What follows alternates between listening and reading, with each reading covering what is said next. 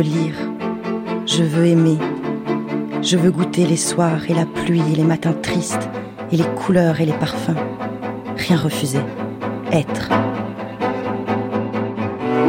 Simone de Beauvoir, Absolutely, absolument. Christine Cerf et Christine Diger. Deuxième chapitre. Naissance d'un écrivain. Birth of a writer. Call 773 275 9061.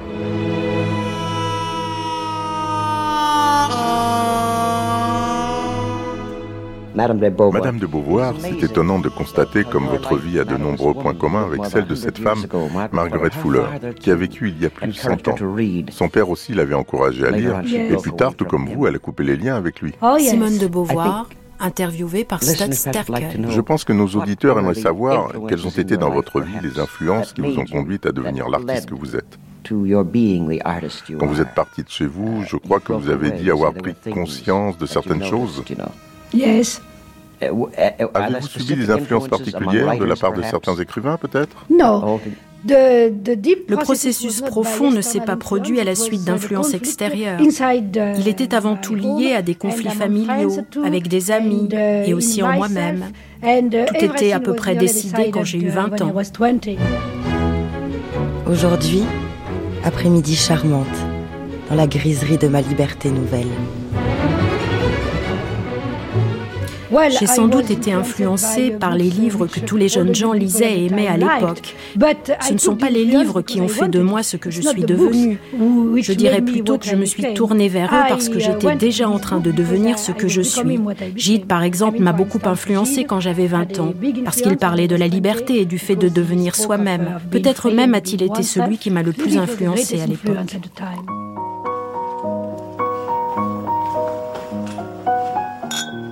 Une bouteille de noyer Prat, des bouts de cigarettes, de bouchons, d'allumettes, plein ma chambre.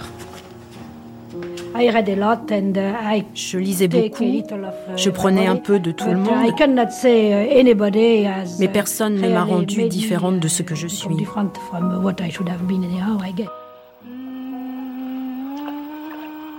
Je somnole et me baigne et fume et rêve toute la matinée.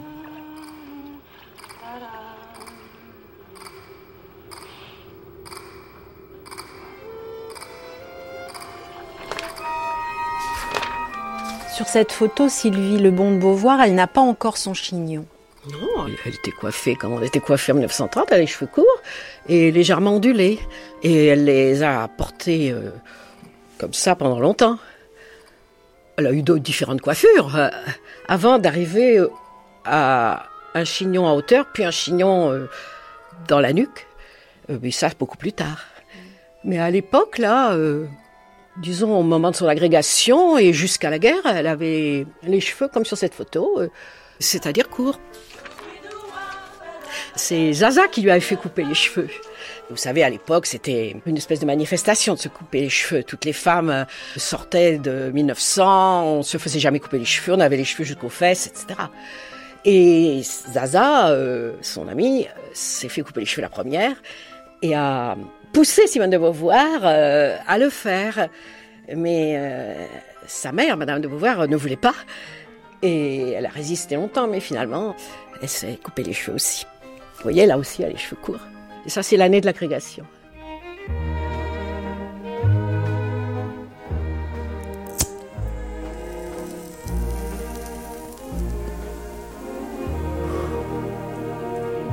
Voilà ma toilette, mes cigarettes, mon visage, que je me suis choisi. Me voilà soudain consciente d'être libre et jeune et femme.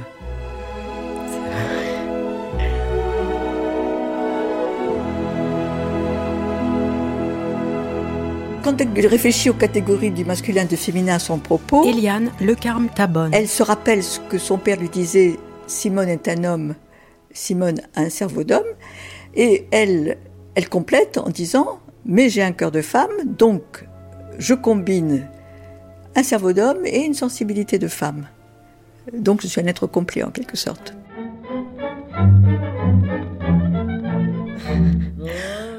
Heureuse, je veux entendre Chevalier qui me fait penser au lama et à Jacques et au cher Jean-Paul. Ravi de vivre et que tout soit si beau, quoique si compliqué.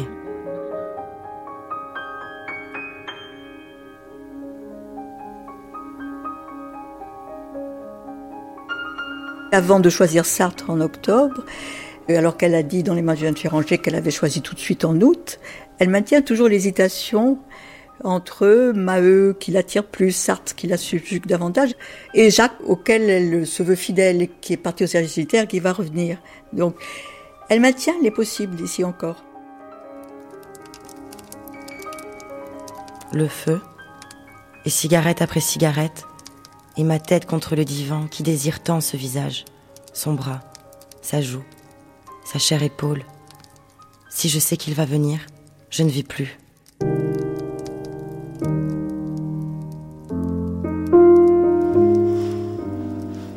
À deux heures, il vient. Et jusqu'à cinq heures, nous sommes dans les bras l'un de l'autre, à rire, à causer, à nous aimer bien fort. Que demander de plus? Puis monsieur et madame Morganatic font leur petite promenade. Nous écoutons des disques. Je le quitte à Sèvres et rentre ici.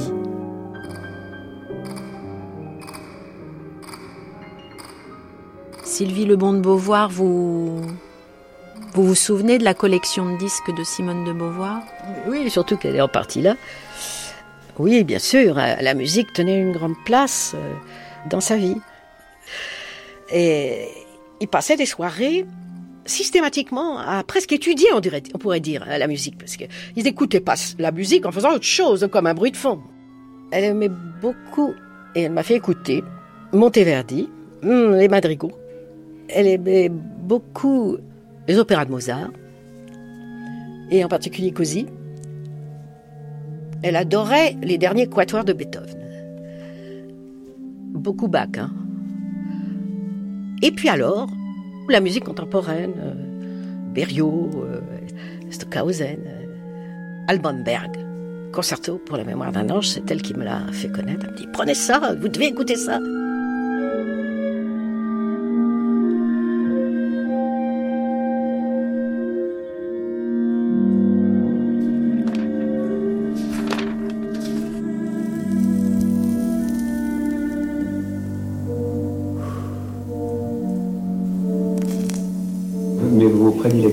Quel euh, genre de musique Je dirais Beethoven, Chopin, Schumann, dans la musique classique. Hmm. Et puis, euh, dans la musique euh, moderne, les trois plus célèbres tonalistes, c'est-à-dire Schoenberg, Berg et Webern. Hmm. Ils aiment tous les trois beaucoup. Surtout Webern d'ailleurs. Ah oui? Oui. Schoenberg, je l'aime moins parce que trois professeurs. Et euh, Stravinsky et Bartok Stravinsky, je l'aime bien. Bartok, je l'aime beaucoup. Je l'ai découvert en Amérique, figurez-vous. Ah Quand j'étais à New York, j'ai été passer une soirée chez euh, l'ami de Breton, Jacqueline Breton. Et puis, euh, le français, euh, il a été tonaliste un temps, puis c'est. Boulez. il s'est borné à la phrase, pas les douze notes, une, une phrase tonaliste. Je l'aime bien. Il n'a pas de génie, mais il a, il a du talent.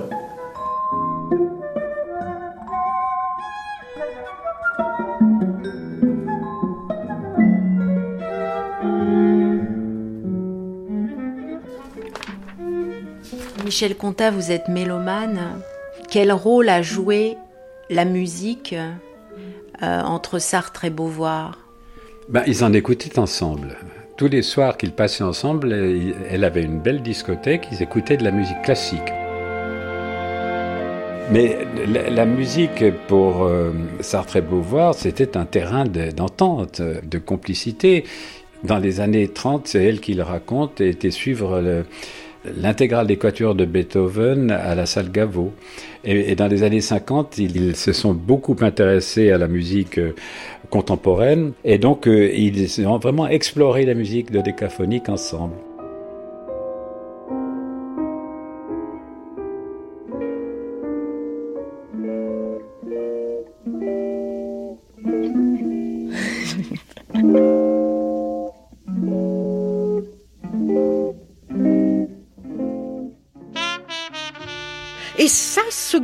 Ça remontait euh, à sa jeunesse.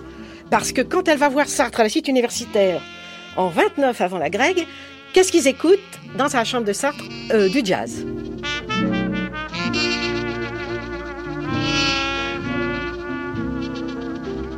Le jazz, j'ai beaucoup aimé.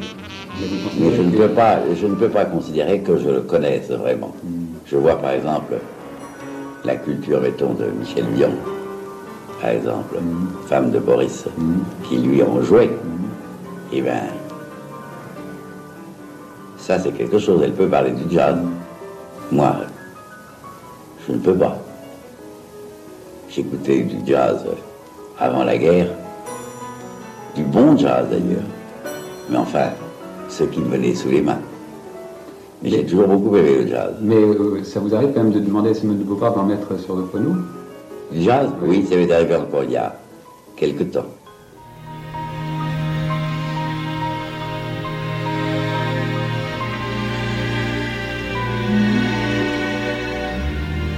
I get along without you very well.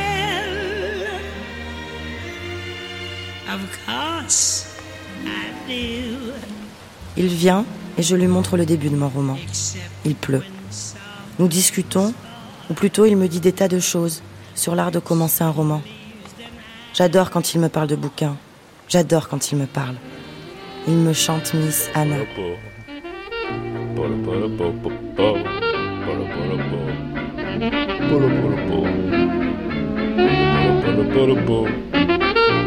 Michel Comta, est-ce que vous pensez que Simone de Beauvoir a été séduite par la voix de baryton de Sartre? Je crois qu'elle a été d'abord séduite par son extraordinaire entrain, à tout point de vue. C'était un homme joyeux, il était vif, il pensait sans arrêt, il avait surtout des idées neuves, paradoxales, il était séduisant parce qu'il voulait plaire, il voulait séduire et il savait s'y prendre pour euh, investir l'autre. C'est vrai qu'il est très laid. D'autre part, dès qu'il parle, on oublie complètement la laideur et cette laideur devient une espèce de séduction étrange avec un sourire qui est une grimace. Michel-Antoine Burny. Il a des cheveux d'une couleur qui n'existe pas. C'est ni châtain, ni blond, ni orange. Enfin, on ne sait pas ce que c'est. Il a des yeux d'une couleur indescriptible. C'est pas vert, c'est pas gris, c'est pas bleu, c'est pas marron. On ne sait pas. Il a cette voix qui est unique et euh, des, des gestes courts. Et puis il est costaud. Et il ne ressemble pas du tout aux photos. Sa chère joue, ses chères lèvres, sa petite odeur de Jean-Paul que je reconnaîtrai entre mille. Je crois qu'elle a été très séduite par une chose qu'elle n'avait jamais rencontrée chez ses amis euh, hommes, c'est la fantaisie, la liberté de penser avec constamment la drôlerie et la dérision de soi-même. Sartre était mais vraiment le contraire de l'esprit de sérieux. Et elle, elle aurait eu tendance plutôt à être sérieuse, c'est-à-dire, euh, elle était, euh, en allemand on appelle ça tüchtig, elle était zélée dans ses entreprises intellectuelles. Sartre était beaucoup plus désinvolte, même s'il avait des ambitions extrêmes. Qu'elle ait été séduite par euh, la personne entière de Sartre, c'est incontestable. Et croyez-moi, il était très très très séduisant. Euh, passer un moment avec lui, c'était passer un excellent moment. Journée de bonheur immense. Mon admiration pour cet homme, cet anéantissement passionné devant lui le plus grand. Illustre ou raté de génie, n'importe, il est tout.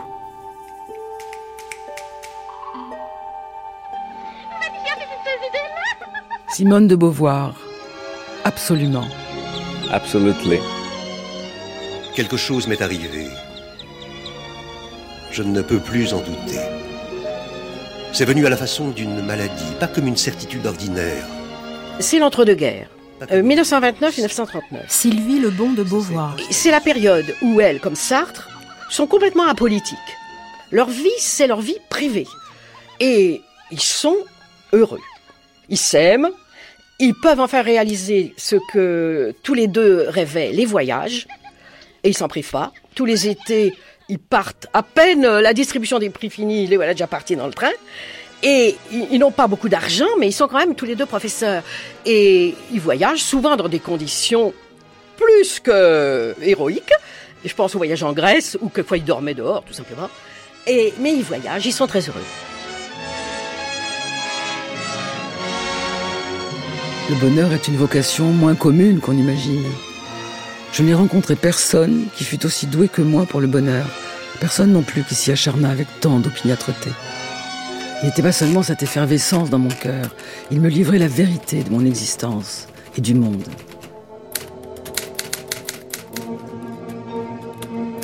Vous avez dit que l'écriture vous avait été imposée par un besoin intérieur, pas par une influence extérieure.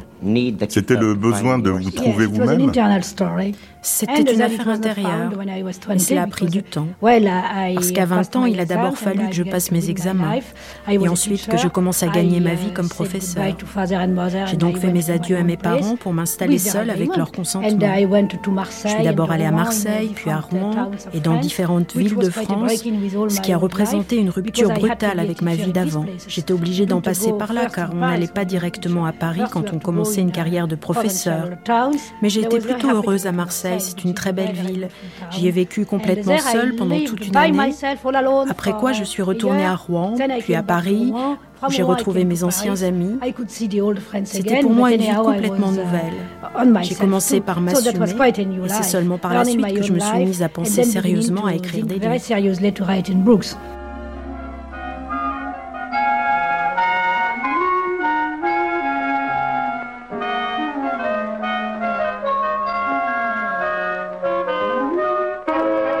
Me rappelle mon arrivée à Marseille. J'avais laissé ma valise à la consigne et je m'immobilisais en haut du grand escalier. J'étais là, seul, séparé de mon passé, de tout ce que j'aimais. Et je regardais la grande cité inconnue où j'allais sans secours tailler au jour le jour ma vie. J'eus le coup de foudre.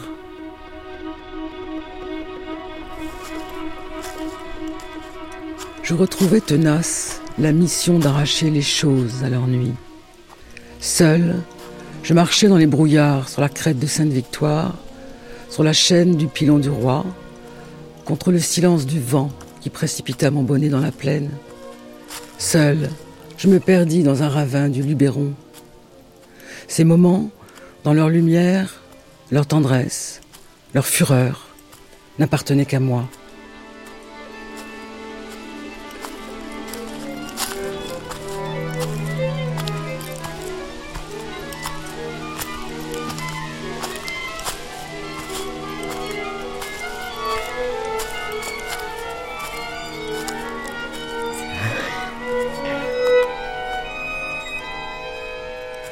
Simone de Beauvoir, quand elle marche à pied, n'est pas une promeneuse, Éric Level.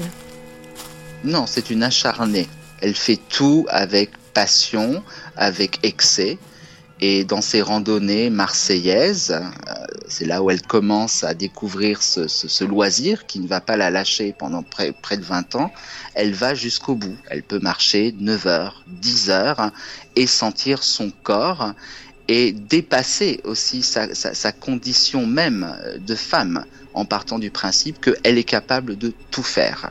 Et elle part littéralement à l'aventure, elle n'est pas du tout équipée, mais elle veut toujours aller plus loin et toujours se dépasser. Comme elle va se dépasser philosophiquement, en littérature, politiquement, tout est lié, tout est absolument lié. Et la randonnée, elle va entraîner euh, ses amants, hein, Jacques Laurent Bost, elle va entraîner sa sœur, elle va entraîner, elle va essayer d'entraîner Sartre. Elle essaie toujours de sentir son corps, de se sentir vivre. Et c'est ça. Et c'est par le dépassement du corps qu'elle comprend véritablement qu'elle existe. Je vais pas dire vivre, qu'elle existe, parce que c'est quelque chose qu'elle a décidé. C'est un choix.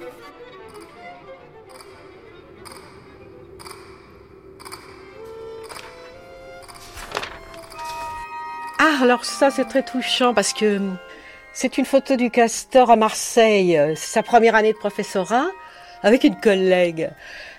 Et il y a très peu de photos de cette période. On prenait pas de photos. C'était en 32. Elle est toute en noir. Toute, ah oui, ce que fait le professeur. Et, toute jeune. Et elle est avec une collègue dont elle parle, cette fameuse femme, professeure d'anglais, qui s'est prise d'elle et qui un jour lui a dit bah les masques, ce qui a tout à fait effrayé Simone de Beauvoir parce que comme elle dit, à l'époque, théoriquement, j'étais très hardie, mais en pratique, j'y connaissais rien. Et elle n'avait absolument rien compris au sentiment de la dame. Oh,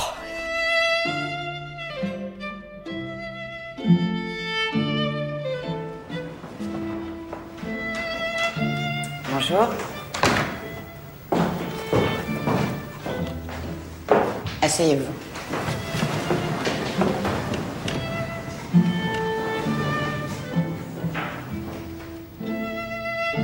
Qui parmi vous a lu Gide? Maman me l'a interdit, mademoiselle. Nous avons fait connaissance. Elle attend. Dans la littérature contemporaine, c'est celui qui va le plus loin dans l'exploration. Un peu plus tard dans l'année, hein. Parce que vous faisiez des dissertations qui étaient pas mal, mais vous n'ouvriez pas la bouche quand euh, j'interrogeais mes élèves. Parce que j'étais timide et qu'en plus vous aviez une façon assez abrupte et peu amène de poser les questions. Je crois que j'étais en effet assez brutale avec mes élèves. Je sais quand j'ai rendu à Olga une dissertation une fois sur Kant, euh, qu'elle avait bien réussi, j'ai dit à, ma très grande surprise, la meilleure composition m'a été remise par mademoiselle Olga Zakiewicz. Elle nous aimait pas et on le sentait. Ça c'est pas tout à fait vrai. Mais enfin, enfin évidemment j'ai eu des classes plus amusantes. Ben oui, mais on, on le sentait. on le sentait, c'est pas très agréable. Et encore, vous étiez une des meilleures élèves. Parce que je crois qu'un de mes défauts comme professeur, c'est que j'étais assez accueillante et euh, intéressée par les meilleurs de la classe, mais que la queue de la classe, je m'en occupais pour ainsi dire absolument Ça- pas. Si vous sentiez que les élèves étaient ternes, vous n'alliez pas Euh, euh, non, non, non. vers eux. Certainement, j'étais assez élitiste. Enfin, je, C'est ça. je parlais pour, euh, pour les meilleurs élèves.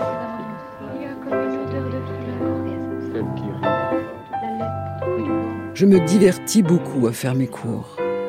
Ils n'exigeaient aucune préparation, car mes connaissances étaient toutes fraîches et je parlais avec facilité. J'avais tout à leur apprendre, et cette idée me piquait. Nous allons étudier les nourritures terrestres. Le héros est pédéraste. Silence.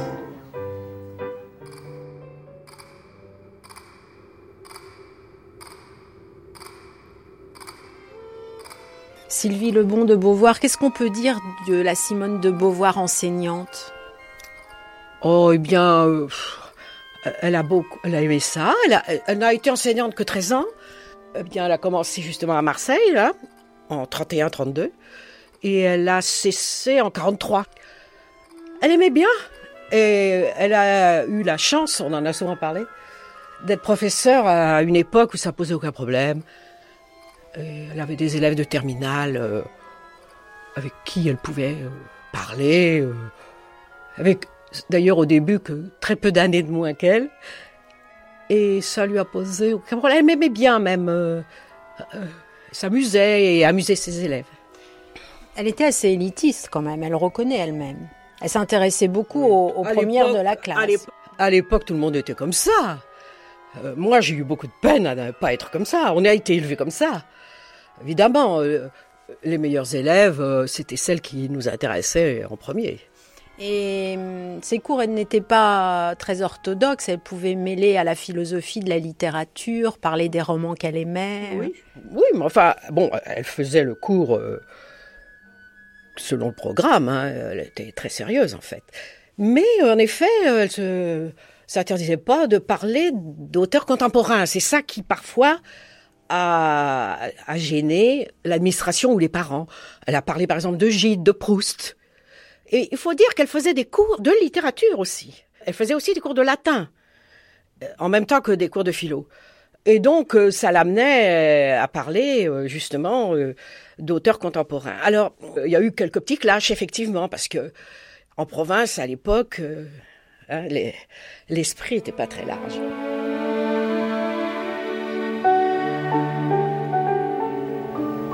Les parents iront se plaindre à la directrice.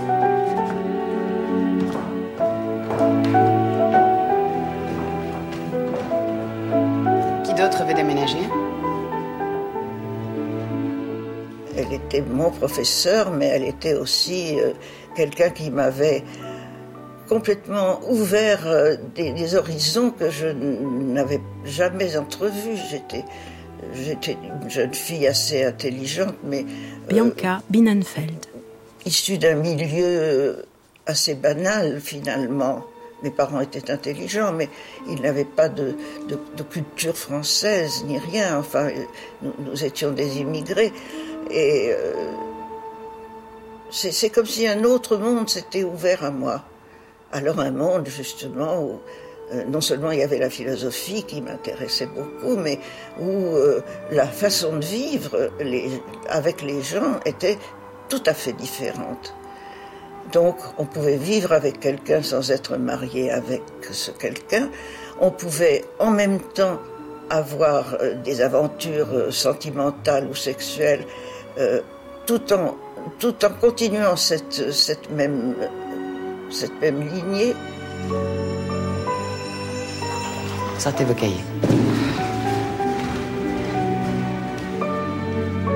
Je n'avais guère l'air plus âgé que mes élèves.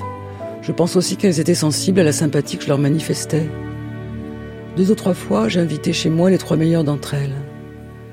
J'aimais beaucoup mieux causer avec ces grandes filles hésitantes qu'avec des femmes mûres, figées dans leur expérience.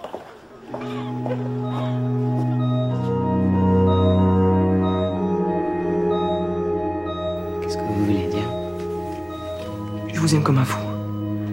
Et je vous aimerai toujours. Mais je suis écrivain. Et alors Je ne veux pas vivre comme ces vieux cons de l'académie.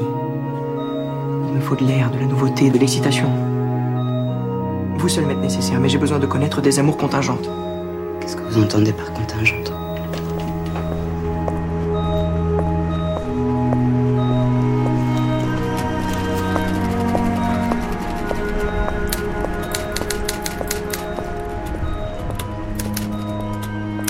Nous étions descendus à pied jusqu'au jardin du Carrousel. Nous nous sommes assis sur un banc de pierre à côté du Louvre. Il y avait en guise de dossier une balustrade séparée du mur par un étroit espace. Dans cette cage, un chat miaulait. Une femme s'est approchée, un sac en papier dans les mains. Elle en a tiré des rogatons en le caressant tendrement. C'est à ce moment-là que Sartre a proposé Signons un bail de deux ans. Jamais nous ne deviendrions étrangers l'un à l'autre. Jamais l'un ne ferait en vain appel à l'autre. Et rien ne prévaudrait contre cette alliance. Non seulement aucun des deux ne mentirait jamais, mais il ne lui dissimulerait rien.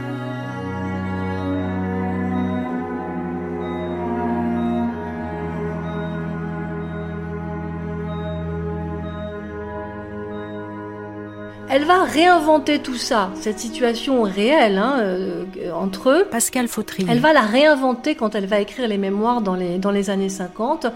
Et elle va imaginer, parce que ça s'est jamais passé comme elle le raconte, et on le voit dans les cahiers de jeunesse, puisqu'elle raconte au jour le jour dans les cahiers de jeunesse euh, sa rencontre et, et, euh, les relations avec Sartre, on voit très bien qu'il n'y a pas eu un fameux jour où un pacte entre eux aurait été énoncé. En revanche, Sartre lui explique bien qu'en effet, il veut, un, être polygame, deux, voyager beaucoup, trois, euh, passer avec elle une sorte de bail de deux ans, et puis ensuite, on verra, lui dit-il. Hein, c'est-à-dire qu'il la place dans une position d'insécurité affective par rapport à leur relation amoureuse. Euh, et d'autre part, il lui explique que lui, il a des soucis avec l'investissement amoureux total, pour des raisons qui lui sont propres et qu'il explique assez honnêtement, sur lesquelles il reviendra dans les carnets de la drôle de guerre. Donc euh, Beauvoir, en effet, à faire avec ça. Et ça va pas être simple à, accepter et ça va renforcer ses tendances dépressives. Elle va même tomber malade lorsqu'il va y avoir, lorsque Sartre va tomber amoureux d'Olga Kosakiewicz, qui est une de ses élèves de Rouen. Ça va très mal se passer. Elle va manquer mourir. À ce moment-là, elle va, elle va tomber malade, elle va avoir une pneumonie. Donc il y a des choses très graves qui vont se produire.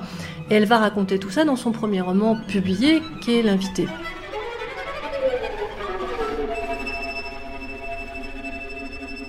J'ai mal. J'ai mal d'écrire ces choses sur des feuilles qu'il ne lira pas. J'ai mal d'avoir pensé, cette nuit, ce matin, à part de lui, seul. Que ce ne soit plus nous deux castors, mais qu'il y ait lui, moi. Quelque chose est fini. Quelque chose est fini. L'insouciance.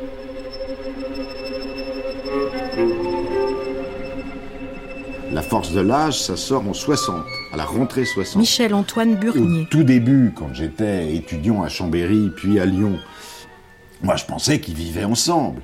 Je pensais qu'ils habitaient dans le même appart et que c'était un couple comme tous les couples, comme papa-maman. Et puis, et puis qu'il y avait des copains autour et puis que ça s'arrêtait là. Et puis j'ai lu les mémoires et là je me suis aperçu que c'était pas ça du tout.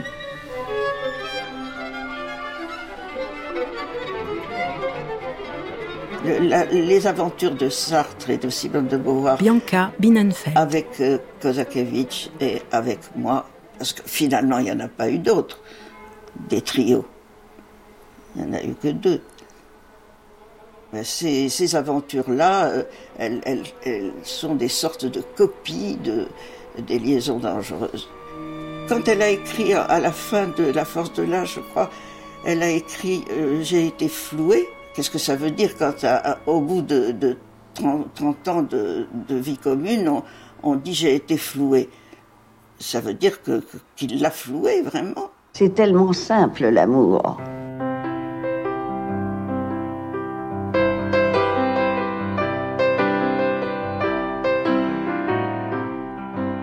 je suis entouré de gens qui sont des femmes. Hmm. Je vis avec six femmes. Hmm. Simone de Beauvoir étant la, la principale. L'unique, si l'on veut. Hmm. Enfin, il y en a six. Et, euh, il y en a d'autres. Hein c'est une contrainte? Non une 6 parce que ça s'est trouvé comme ça. Hmm. Mais j'en mettrais bien 12. Dire, je, dis 6 pour le côté 7 mais 7 ou 8.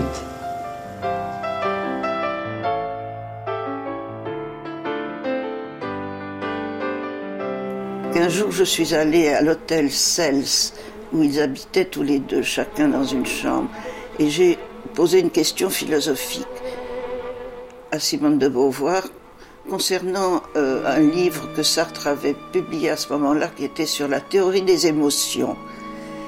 elle m'a dit, mais oh, je ne peux pas t'expliquer vraiment bien, mais tu peux aller demander à Sartre. Il t'expliquera parce qu'il est en train de travailler au Café des Mousquetaires sur l'avenue du Maine. Donc c'était à deux pas de leur hôtel. Alors je suis allée sur l'avenue du Maine et j'ai découvert une, grande verrière. Il n'y avait personne à peu près, sauf Sartre à une petite table qui était en train de fumer de travailler et d'écrire. Et il a été très très très aimable et il m'a bien expliqué ce que je voulais comprendre et c'était ma première, mon premier contact avec lui. Donc c'est tout à fait clair qu'elle m'a envoyé vers lui.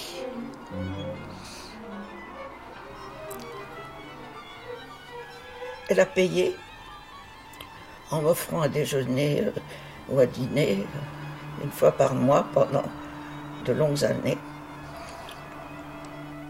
Je ne pense pas que j'ai représenté un vrai danger de ce point de vue-là pour Simone de Beauvoir. De toute façon, ils n'ont pas couché ensemble très longtemps. J'avais fait le calcul une fois, quelque chose comme euh, 7 ans, 6, 7 ans. Euh, déjà, quand nous avons eu toute cette, toute cette affaire ensemble, euh, il ne couchait plus avec elle, ou très rarement. Donc, euh, il avait eu la chance de tomber sur une Simone de Beauvoir qui, est tout de même un personnage qui non seulement est très très belle, mais qui a des, qualités euh, humaines et intellectuelles tout à fait, tout à fait réelles. Et il s'en est même pas contenté. Il a fallu qu'il déniche par-ci, par-là tout un tas de, tout un tas de filles.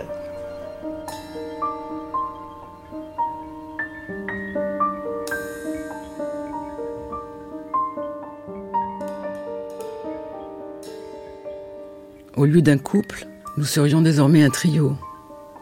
Nous pensions que les rapports humains étaient perpétuellement à inventer, qu'a priori aucune forme n'est privilégiée. Celle-ci nous parut s'imposer.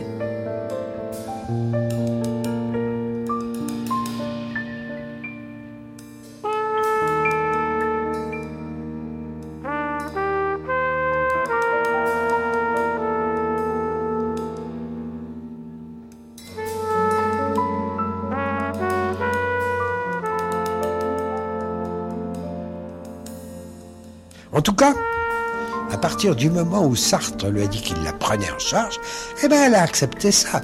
Elle est tombée dans la vieille dépendance, n'est-ce pas, de, de la femme par rapport au maître, au génie. Maurice de Candillac. Alors il fallait à ce moment-là qu'elle ait sa part, sa place. Et elle a eu, à mon avis, une double place auprès de Sartre. Une tout à fait traditionnelle, Madame de Maintenon auprès de Louis XIV, euh, ma solidité, disait Louis XIV, et Sartre qui allait quelquefois dans tous les sens, il, allait retrouver Simone pour euh, retrouver plus de stabilité, n'est-ce pas? C'était vraiment une amie, une amie très solide. Et puis deuxièmement, elle représentait euh, une camarade d'expériences diverses, les plus variées, et une recherche en commun d'un tas de choses. Et cette recherche en commun, c'est quelque chose de presque unique, parce que personne ne pouvait imaginer en 1929, 30, 31, lorsque s'est formé véritablement ce couple, qu'il durerait jusque dans la tombe.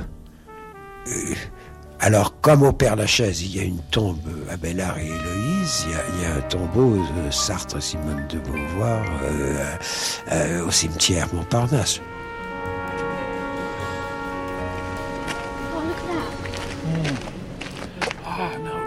Non, Jean-Paul Sartre, de Beauvoir.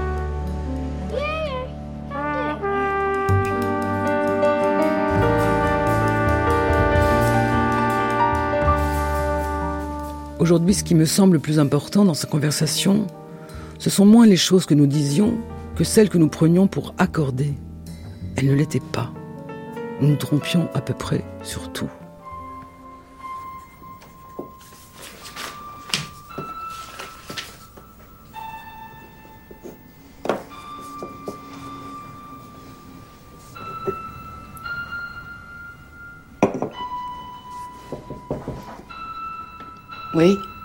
Vous dites, Catherine Poisson, que Sartre et Beauvoir sont finalement passés très vite du lit à la page partagée.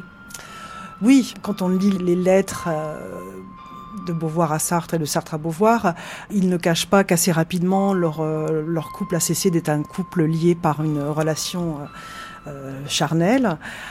Par contre, ils l'ont remplacé par une relation qui, elle, a, perduré et qui était faite d'immensément euh, d'amour, de tendresse, de respect, euh, d'intérêt pour l'autre, euh, qui ne s'est jamais démenti. Et c'est vrai que ce n'est que plus tard dans sa vie que Simone de Beauvoir va découvrir la passion charnelle avec d'autres d'autres amants, dont Bost et puis euh, ensuite euh, Algren, ensuite Lanzmann par exemple, qui sont des hommes qui vont avoir un, rôle important dans son existence, mais, mais pas au même niveau qu'avec Sartre. C'est une alliance fraternelle. Pascal Fautrier. dit dans les mémoires qu'ils ont des signes jumeaux sur le front. Donc il s'agit vraiment, ils se, ils se voient, il y a un jeu de miroir entre eux, ce sont deux jumeaux, ce sont deux égaux. Après la, après la phase où elle a fait de Sartre une sorte d'être supérieur qui la guide, il y a une relation qui s'instaure entre eux d'égalité, notamment sur le plan intellectuel, puisqu'ils se relisent, ils relisent l'un l'autre leurs écrits, ils se critiquent dans une totale liberté. Euh, et euh, il va y avoir vraiment là une relation, on peut dire, d'intellectuels euh, égaux. D'autre part, sur un plan psychologique, en effet, on a affaire presque moins à une relation, je dirais, d'amoureux euh, dans une, voilà, de, relation hétérosexuelle euh, classique euh, qu'à quelque chose alors de très curieux et de très surprenant qui va quand même durer toute leur vie puisque jusqu'à la fin de leur vie ils vont se voir quasiment tous les jours donc il ne faut pas gommer pour autant la dimension affective extraordinairement forte et extraordinairement profonde. Et il va vraiment y avoir une histoire d'amour, en effet fraternelle. C'est-à-dire que le type d'affection qu'il y a entre eux est presque vraiment là au sens familial une relation de, de frères et de sœurs qui ne se séparent pas, qui ne se séparent jamais. La fraternité qui souda nos vies rendait superflues et dérisoires toutes les attaches que nous aurions pu nous forger. Je trichais quand je disais on ne fait qu'un. Entre deux individus, l'harmonie n'est jamais donnée. Elle doit indéfiniment se conquérir. Par moments, je me demandais si le bonheur ne reposait pas tout entier sur un mensonge.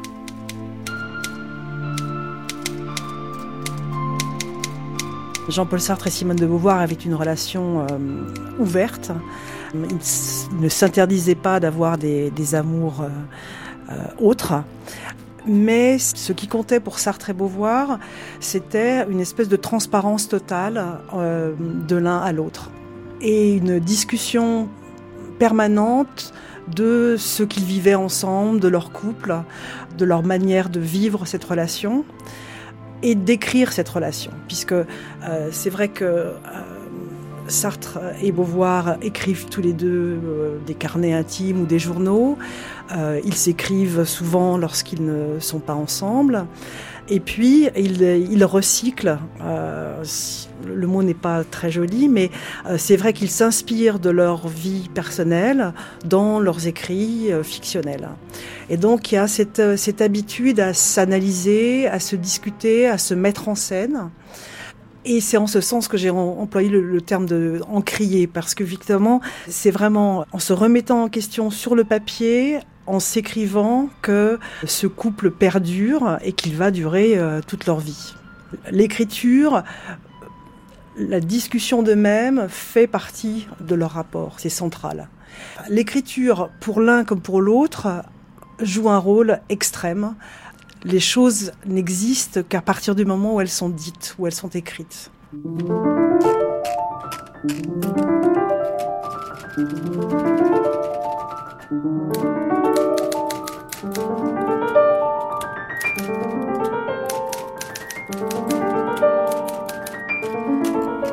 Elle était quand même euh, euh, tout à fait extraordinaire. C'est la femme la plus loyale qui soit. Claude Lanzmann. La première fois que.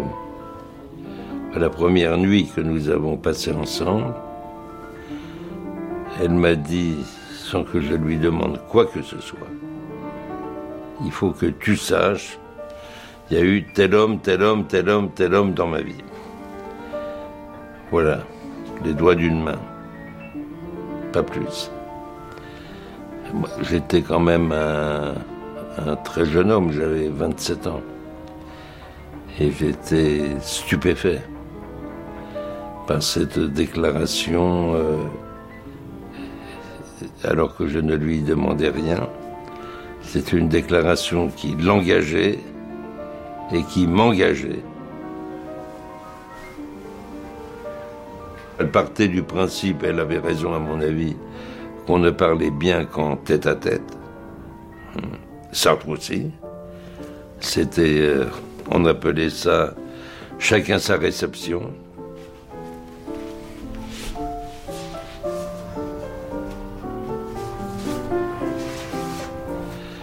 Elle croyait profondément à la vérité elle croyait qu'on pouvait tout se dire,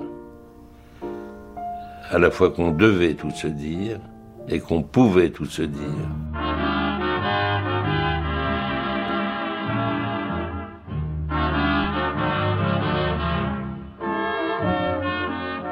C'est un couple d'égaux. C'est ce qui a permis aussi ce contrat de liberté.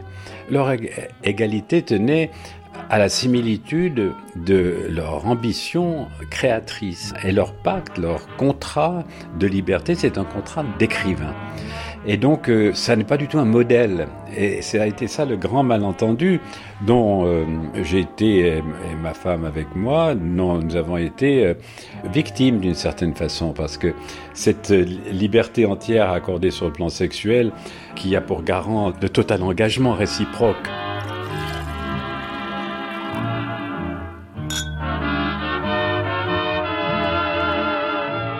le couple Sartre-Beauvoir, c'est une grande, une grande histoire d'amour qui, euh, qui fascine euh, beaucoup, euh, qui moi-même m'a fascinée quand j'étais adolescente. Je rêvais d'être dans une histoire comme Simone de Beauvoir, pas mariée, mais avec cette espèce d'amour très fort qui resterait toute l'existence. en même temps, c'est vraiment pas un couple traditionnel, c'est-à-dire que on pense à Héloïse, à Bellard. Sartre et Beauvoir sont dans un autre registre. Leur amour est réel, mais il ne se traduit pas à partir de mythes romantiques. L'écriture est ce qui les soude. C'est pas une vision pour Midinette. Et donc c'est un, c'est un couple moderne, euh, vraiment résolument moderne, euh, qui ressemblerait peut-être à... On pourrait certainement faire des, parallèles, on pense évidemment à Anna Arendt et à Heidegger, euh, même si euh, je, crois que euh, le rapport de Sartre à Beauvoir et de Beauvoir à Sartre était beaucoup plus égalitaire, hein, je dirais, que celui de Arendt à Heidegger.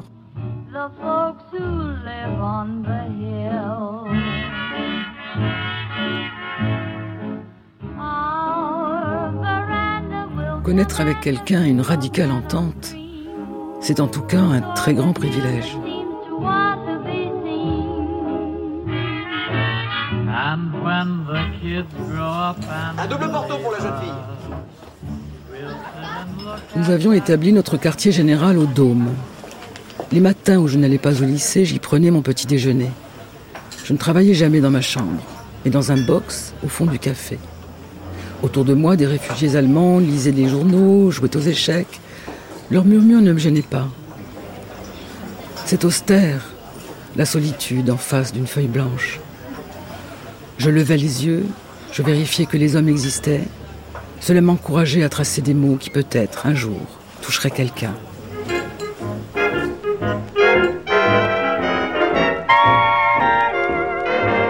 Gérard Bonal, euh, Simone de Beauvoir euh, avait très tôt ses habitudes dans les cafés parisiens. Oui, euh, on peut dire que dès que Sartre et Beauvoir reviennent à Paris en 1936, pour elle après Marseille et Rouen, ils vont se retrouver à Paris et très vite, ils vont prendre l'habitude de vivre à l'hôtel, ça va durer très très longtemps. Et puis, il n'y a que la célébrité qui va les empêcher de continuer à vivre à l'hôtel et puis de, travailler, de se rencontrer dans les cafés. Quand je causais avec Sartre ou Olga, j'aimais bien regarder les gens aller venir. Nous étions particulièrement intrigués par un homme au visage raboteux, à la chevelure hirsute, aux yeux avides, qui vagabondait toutes les nuits sur le trottoir, en solitaire, ou accompagné d'une très jolie femme. Il avait l'air solide comme un rocher et plus libre qu'un elfe. Il était suisse, sculpteur, et s'appelait Giacometti.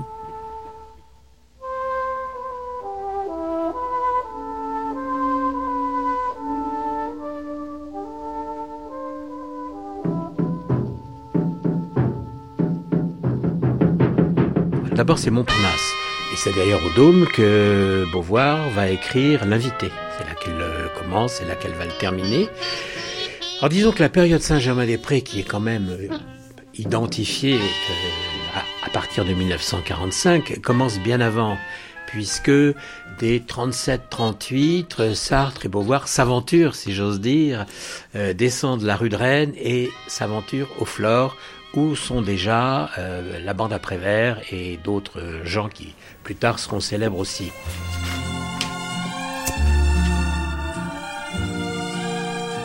Un soir, peu après la rentrée, nous parlâmes de mon travail. Il me reprocha ma timidité.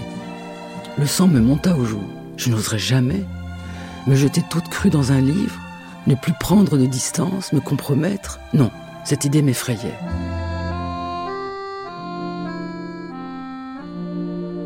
But in fact, en fait, il m'a fallu dix ans pour parvenir à écrire mon premier livre. Pendant dix ans, j'ai essayé, mais c'était tellement mauvais que je n'ai même pas cherché à le publier. Et puis, vers l'âge de 28 ans, j'ai voulu publier un recueil de nouvelles sur une jeune étudiante. Uh, C'était moins mauvais que ce que j'avais écrit auparavant, mais pas encore assez bon. C'est ce que Gallimard m'a dit, qu'il fallait que je recommence avec quelque chose de mieux. J'ai alors commencé un nouveau livre, dans lequel j'ai mis cette fois-ci beaucoup plus de moi-même. Et c'est ce qui a donné l'invité, mon tout premier livre publié. C'était en 1943, mais j'avais commencé à l'écrire en 1930. Ça faisait tellement longtemps que je voulais écrire que l'on peut dire que c'était tardif. J'ai dû me battre énormément contre beaucoup de choses. Et avant tout contre moi-même. Car je ne cherchais pas vraiment à parler de ce qui me préoccupait réellement. Ce n'est pas si simple d'être sincère avec ce qui vous préoccupe. En même temps, si on ne le fait pas, ce n'est pas très bon. Et une fois que j'avais commencé, je ne me suis plus jamais arrêtée. J'ai compris que j'en étais capable. Dès lors, mes livres plus ou moins réussis, peu importe, sont devenus publiables, ils ont trouvé leur lecteur et certains ont même aimé.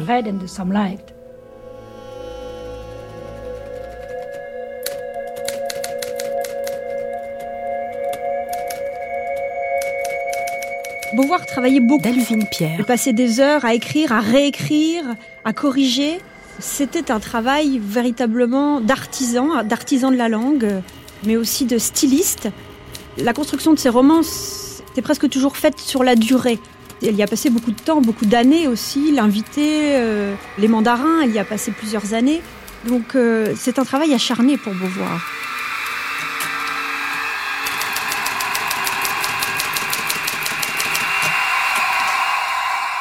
Parfois, je me disais que les mots ne retiennent la réalité qu'après l'avoir assassiné. Il laisse échapper ce qu'il y a de plus important, sa présence.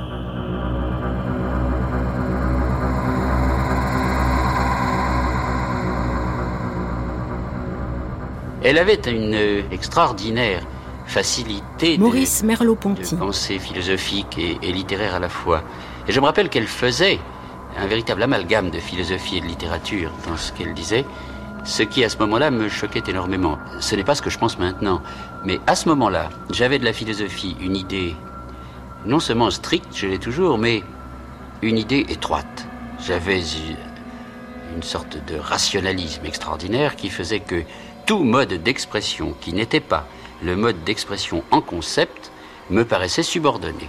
Et je me rappelle très bien que l'une des premières fois que j'ai vu Simone de Beauvoir, je l'ai trouvé à la bibliothèque Sainte-Geneviève en train de lire Proust.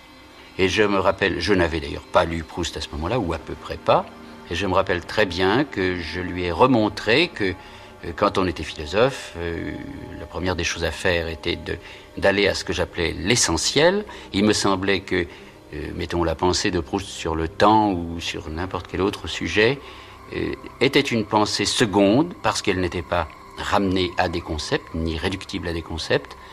Et Proust, puisque nous en parlons, dans la suite m'est apparu comme y compris la manière euh, proustienne de s'exprimer, qui n'est pas philosophique, tout cela m'est apparu comme faisant partie de ce que j'appelle à présent la philosophie. C'est plutôt à ce moment-là que j'avais une idée étroite de la philosophie, et elle en avait une idée plus, plus profonde finalement, et plus large. La phrase qu'elle lit dans un livre doit la toucher, elle doit entrer dans sa vie, elle doit l'assimiler, elle le dit dans ses cahiers de jeunesse. Et euh, toutes les découvertes qu'elle fait à travers ses lectures doivent s'accompagner d'un retour sur elle-même. Et c'est le roman qui lui permet cela, c'est pas la philosophie.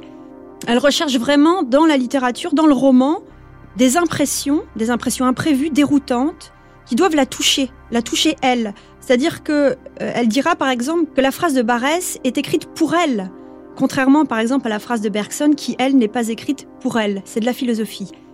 Elle dira Barès, c'est de la vie, et c'est ça qu'elle recherche dans le roman.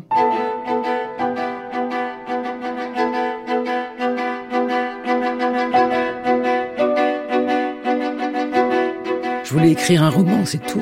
C'était déjà beaucoup. Je m'arrachais à l'argile quotidienne. J'entrais en chair et en os dans la splendeur des mondes imaginaires. Je me livrais. Je me risquais, au point que par moments le passage de mon cœur aux mots me paraissait insurmontable.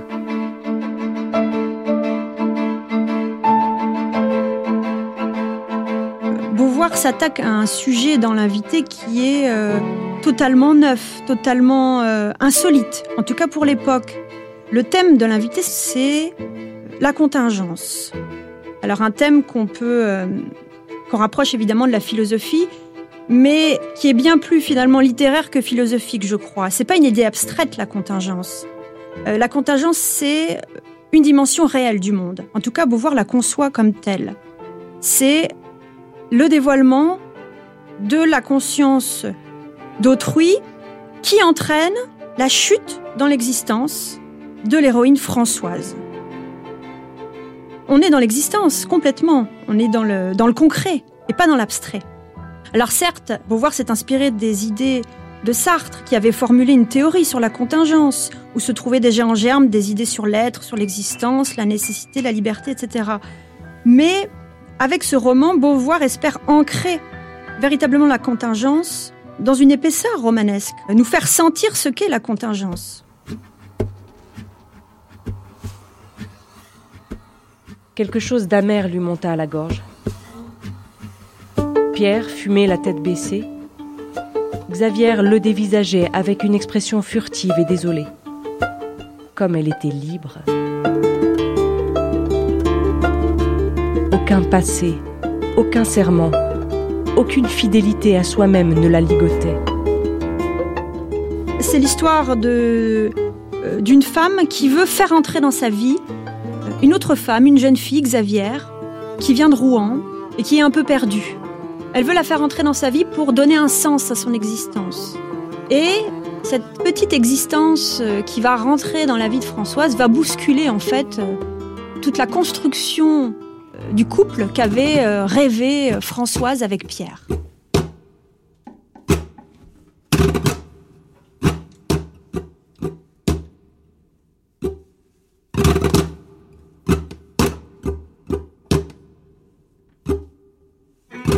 Françoise vit que la bouteille de manzanilla était vide et que les yeux de Xavier avaient un éclat trop vif sous les longs cils teintés de bleu. Xavier tenait dans sa main droite une cigarette à demi consumée et elle l'approchait lentement de sa main gauche. Françoise eut peine à réprimer un cri. Xavier appliquait le tison rouge contre sa peau et, un sourire aigu retroussait ses lèvres.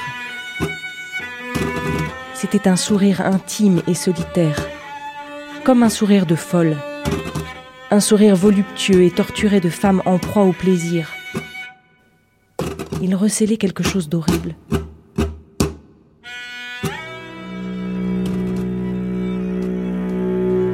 Beauvoir a construit un véritable personnage à travers Xavier. Xavier, c'est pas n'importe quel personnage, c'est un personnage de chair et d'os. Alors ça, c'est une expression que j'aime beaucoup parce que Beauvoir l'utilise à plusieurs reprises. Elle a voulu construire des personnages de chair et d'os.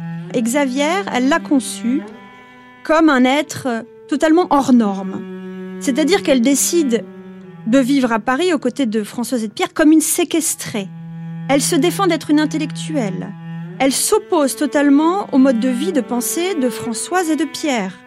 Elle fait des choix euh, qui consistent à s'opposer comme un autre absolu, à se préférer à tout. Elle a un emportement buté comme ça. Elle est qualifiée par exemple de petit démon d'orgueil. C'est quelqu'un qui, qui se refuse à être transparente. Donc elle est décrite dans toute son opacité. Du coup, elle est obsédante. Alors pour Françoise et Pierre, mais aussi pour le lecteur. Euh, c'est un personnage fascinant, elle est obsédante jusqu'au vertige. Euh, c'est un cas extrême qui fascine, mais en même temps qui détruit tout. Euh, Françoise n'a plus de vie à cause de Xavier. Elle entraîne une forme de malédiction autour d'elle. La folie, par exemple, envahit le lexique dans l'invité. Elle a ce visage de possédé.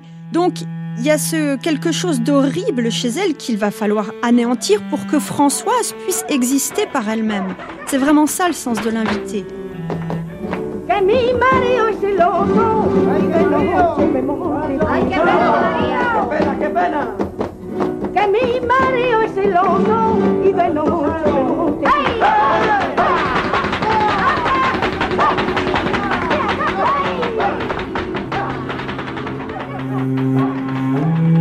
La danseuse avait fini son numéro. Elle saluait au milieu des applaudissements. Pierre se pencha sur Xavier et détacha de ses doigts le tison rouge. Elle le dévisagea comme au sortir d'un cauchemar, puis elle regarda Françoise. Brusquement, elle leur prit à chacun une main. En face de Françoise, et cependant sans elle, quelque chose existait comme une condamnation sans recours. Libre, absolue, irréductible, une conscience étrangère se dressait. C'était comme la mort, une totale négation, une éternelle absence. Et cependant, par une contradiction bouleversante, ce gouffre de néant pouvait se rendre présent à soi-même et se faire exister avec plénitude. L'univers tout entier s'engloutissait en lui et Françoise se dissolvait elle-même dans ce vide, dont aucun mot, aucune image ne pouvait cerner le contour infini. Il n'y avait plus rien à craindre. mais plus rien non plus à aimer. Il n'y avait plus qu'une addition indéfinie d'instants indifférents, rien qu'un grouillement désordonné de chair et de pensée, avec au bout la mort.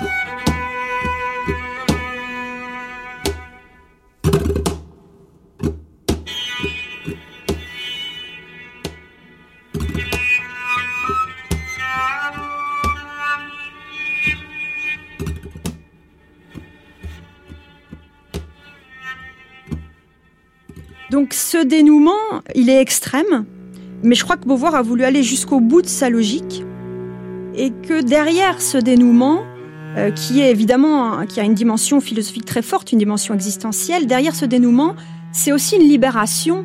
Et Beauvoir est revenu sur ce dénouement dans La Force de l'âge en expliquant qu'il lui avait fallu en arriver là, tuer euh, Xavier, c'est-à-dire en fait tuer parce que Xavier représente Olga Kozakiewicz, donc en tuant Olga sur le papier, elle pouvait retrouver sa propre autonomie. Hein, elle le dit. Donc il y a une forte identification ici entre Beauvoir et Françoise, et puis cette Xavier Olga, hein, puisque au, départ on a ce trio qui est bien connu entre Sartre, Olga Kozakiewicz, une ancienne élève de Beauvoir qu'elle a connue à Rouen, et donc Beauvoir, et je crois que dans cette transposition du réel, euh, Beauvoir a inventé en fait de toute pièce une structure imaginaire qui lui permet de se libérer et se réapproprier euh, du même coup son projet littéraire. C'est grâce à l'invité finalement qu'elle devient Simone de Beauvoir, qu'elle entre en littérature. C'est par ce coup de force-là qu'elle entre en littérature.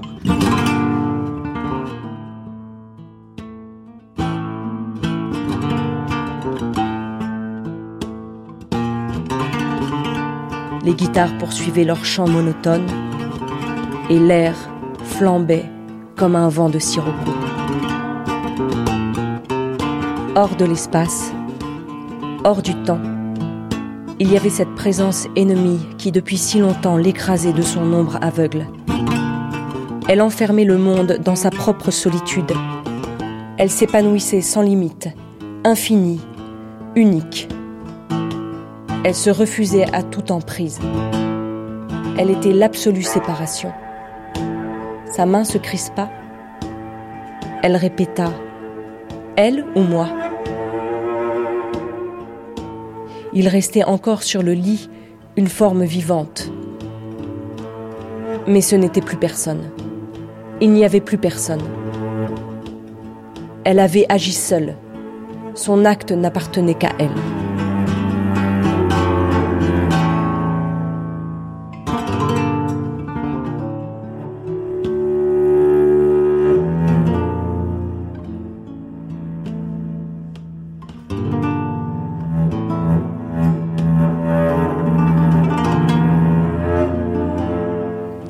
Relisant les pages finales aujourd'hui figées, inertes, j'ai peine à croire qu'en les rédigeant j'avais la gorge nouée, comme si j'avais vraiment chargé mes épaules d'un assassinat.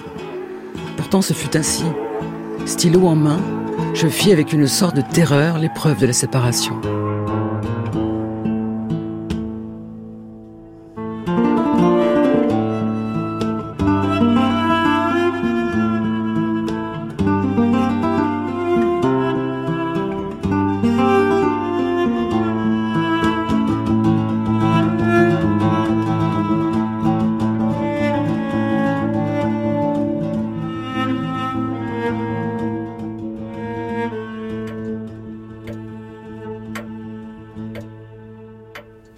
Cet hiver-là fut encore plus froid que le précédent. On manquait de charbon, ma chambre n'était pas chauffée, je me couchais en pantalon de ski et en vert entre des draps glacés. Je me précipitais au dôme qu'était un peu de chaleur. Je travaillais comme autrefois dans un box du fond. Mais il n'y avait plus de réfugiés occupés à lire les journaux ou à jouer aux échecs.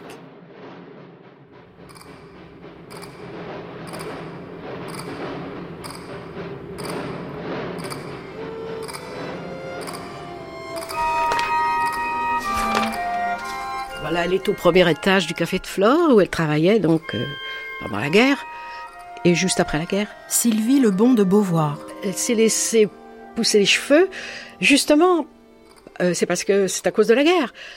parce que euh, ça faisait moins de frais, euh, des frais de coiffeur, etc. Étant donné que pendant la guerre, elle Sartre entretenait euh, quantité de gens. Donc elle faisait très attention aux dépenses et elle s'est laissé pousser les cheveux en, en grande partie à cause de ça.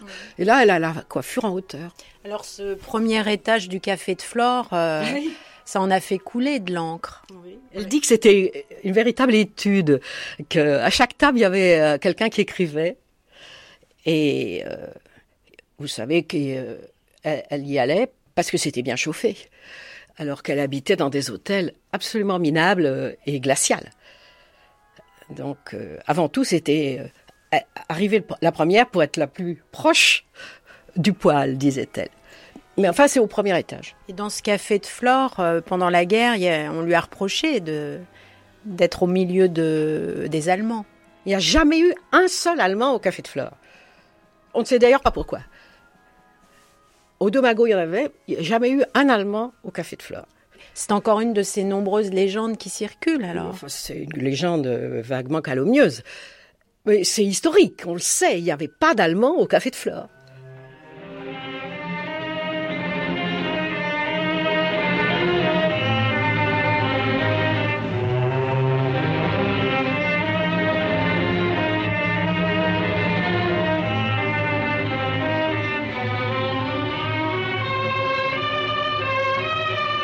faut se remettre dans cette époque et il n'y a rien à manger. Gérard Bonal. pénurie totale de, nourriture, rien pour se chauffer, rien pour s'habiller. Donc il faut faire avec ce qu'il y a. Or, au Flore, le patron, Monsieur Boubal, qui est un homme euh, prévoyant, avait fait rentrer des tonnes de charbon avant la guerre, de même qu'il avait fait rentrer des tonnes de thé. Ce qui permettait au Flore on avait chaud, alors que partout ailleurs on gelait, et notamment dans les chambres d'hôtel où vivaient Sartre, Beauvoir et tous leurs amis. Et euh, au Flore, en revanche, il faisait chaud. Et Simone de Beauvoir avait remarqué qu'en arrivant le matin tôt, vers 8 heures, elle pouvait s'asseoir près du tuyau du chauffage et ne plus en bouger de toute la journée, gardant cette place, en buvant du thé, euh, si elle avait envie de boire du thé, quoi, en fait. Mais c'est là, elle raconte ça d'ailleurs longuement dans La force de l'âge. Et c'est là qu'elle va écrire euh, un ouvrage de philosophie, c'est là qu'elle va écrire sa pièce de théâtre Les bouges inutiles, c'est là qu'elle va écrire Le sang des autres, et qu'elle va commencer également euh, Tous les hommes sont mortels.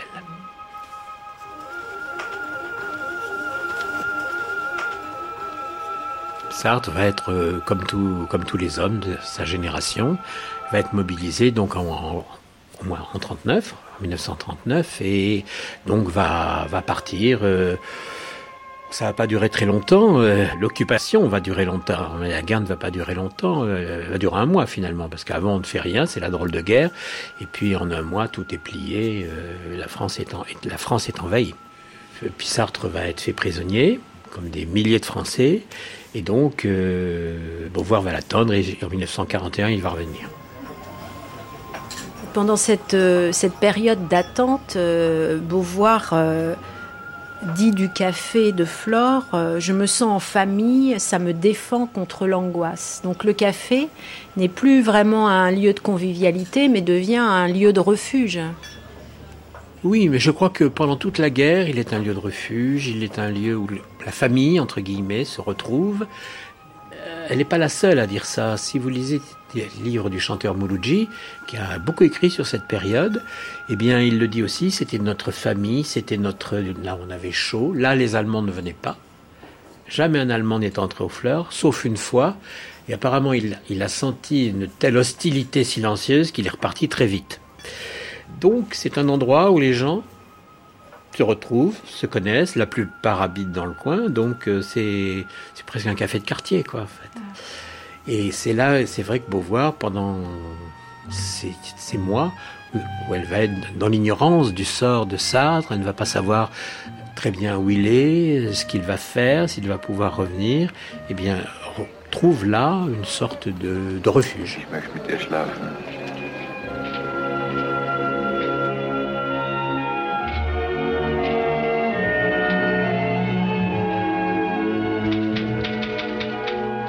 Presque personne sur le boulevard. J'ai vu passer deux camions chargés de jeunes Allemands en gris clair. J'ai vu tant d'Allemands tous ces jours-ci que ça m'a à peine paru insolite. De toutes mes forces, soudain, je croise à un après, triste ou gai, n'importe. La preuve, c'est que j'ai acheté ce carnet et une bouteille d'encre, et que je veux y débrouiller l'histoire de ces trois semaines, et bien noter pour Sartre et Bost, pour l'avenir.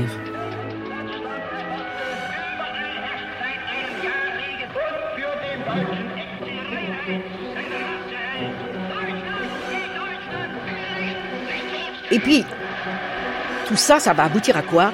Comme à la déclaration de guerre. C'est un traumatisme. On ne peut pas se rendre compte, je crois. Ils s'attendaient pas du tout à ça. Euh, au fond, le monde allait vers euh, un mieux. Ils étaient deux anards. Ils étaient plutôt anarchistes qu'autre chose. Bien que Sartre soit dit socialiste. Et le Front populaire, alors ça, ils étaient complètement pour. La guerre d'Espagne, ils étaient complètement pour, mais ils pensaient que les choses allaient vers un mieux. C'est une espèce de d'irénisme qui correspond à celui de l'époque. Hein. Tout d'un coup, là-dedans, le drame, la déclaration de guerre. C'est la séparation d'avec Sartre et d'avec Bost, parce que il faut bien voir qu'elle avait Sartre, c'était vraiment bon son, son monde, mais il y, avait aussi l'histoire passionnée avec Bost, et tous les deux sont mobilisés en septembre 39. Donc c'est la séparation, mais vraiment au sens absolu du terme. Et jusqu'au dernier moment, elle s'est accrochée, et même aveuglée, elle le dit elle-même. La guerre n'aura pas lieu, la guerre n'aura pas lieu. Et tout d'un coup, ça vole en éclats. Du ein Polak? Du. Bist auch einer von diesen dreckigen Kommunisten? Je me réveille à 8h30. Il pleut. J'ai pensé, c'est à moi que ça arrive. Et quelque chose en moi échappait à l'historicité. C'était existentiel, mais c'était aussi un dédoublement de folle. Je n'ai pas l'impression d'un chagrin en moi. C'est le monde dehors qui est horrible. Tout est barré. Souvenir, avenir, perception même mais que cette phrase puisse se dire, s'écrire, le petit Bost est mort, ça donne envie de se sauver en criant. Sartre est mort, je sais que cette phrase-là, je ne la dirai à personne.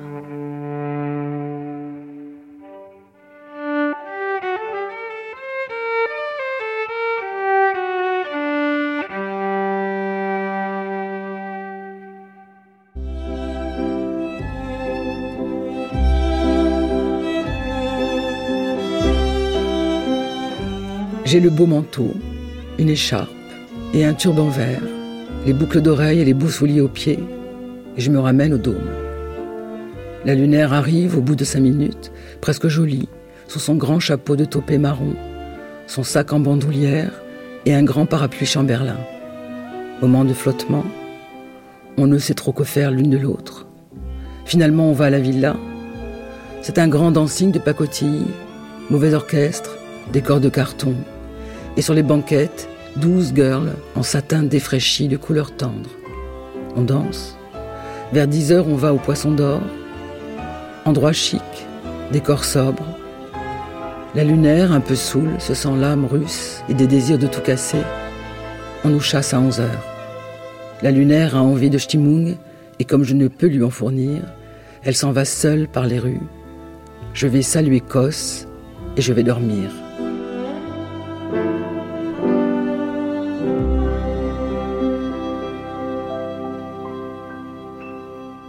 Elle était très très très passionnée. Elle était beaucoup plus passionnée que Sartre. Bianca Binnenfeld. Et elle était beaucoup plus sensuelle que Sartre. Ça aurait été beaucoup mieux si, si j'avais été homosexuelle. Je crois qu'elle a fait ses expériences parce qu'elle avait beaucoup fait tout, tout un tas d'expériences. Et surtout que euh, Sartre n'était pas là du tout et que Boss n'était pas là non plus. Et donc, euh, elle s'est mise à, fréquenter des, jeunes femmes. Mais ça peut arriver dans une vie.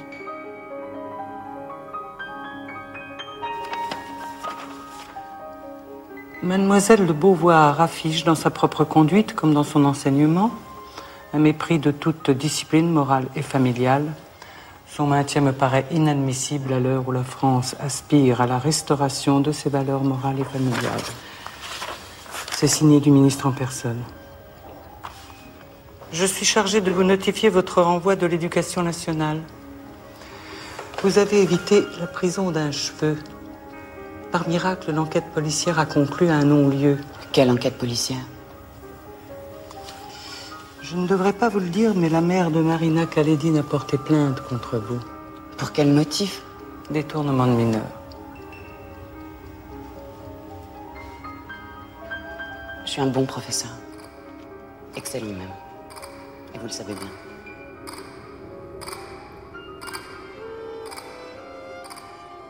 Est-ce qu'elle a été peinée d'être suspendue de l'enseignement?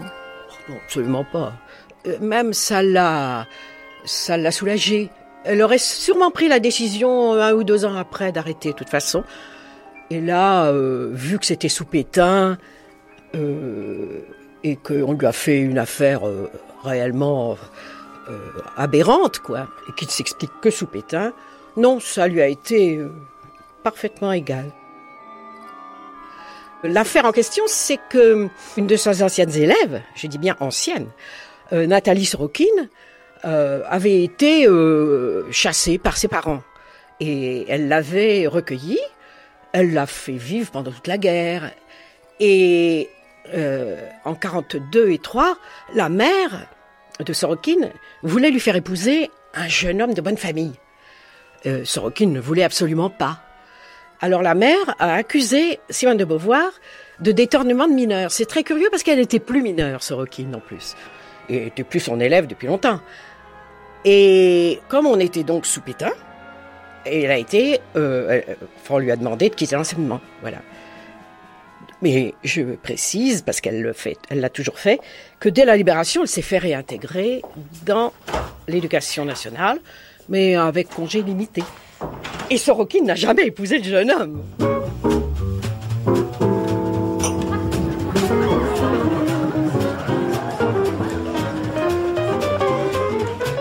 Pendant toute l'occupation, euh, il y a des, fiestas, ce qu'on appelle des fiestas, qu'elle appelle des fiestas. Euh, il y en a qui, qui ont lieu chez Charles Dulin, euh, il y en a d'autres qui ont lieu chez d'autres amis, enfin là, où ils peuvent. et donc c'est une façon effectivement de, de, sortir du cauchemar, quoi. sortir momentanément en l'oubliant, en fait. Bien sûr que dès, dès que c'est fini, on y revient. Mais c'est une sorte de flambée de, l'imaginaire, du corps aussi, puisqu'on y boit beaucoup, euh, avec ce qu'on trouve, mais je crois qu'il se débrouillait très bien, donc on, trouve à boire. Euh. donc euh, des, ce sont des moments d'oubli, des moments entre parenthèses, et qui, qui comptent beaucoup, je crois, à ce moment-là pour, pour elle, et sans doute pour tous ses amis.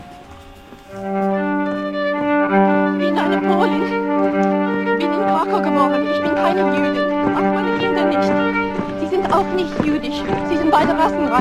Ich bin Christin. Ich streng katholisch. Brusquement, tout chavira. C'était dimanche. J'avais passé la soirée avec Bianca à l'opéra. On jouait Ariane et Barbe Bleue. La salle était vide. Je vois le grand escalier et Bianca dans sa jolie robe rouge. Nous étions revenus à pied en parlant de la défaite. Elle disait qu'on peut toujours se tuer. Et je répondais que généralement on ne se tue pas.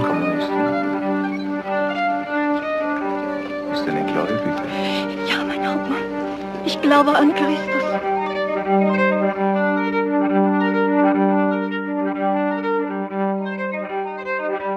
C'est la Deuxième Guerre mondiale qui va faire tout basculer et c'est là où elle dit l'histoire m'a rattrapé. Éric Level. Alors l'exode, donc elle, elle est comme de pareil, c'est une, Parisienne, elle, elle reste très très tard dans la capitale parce qu'elle est fonctionnaire, donc elle ne peut pas quitter la capitale comme ça.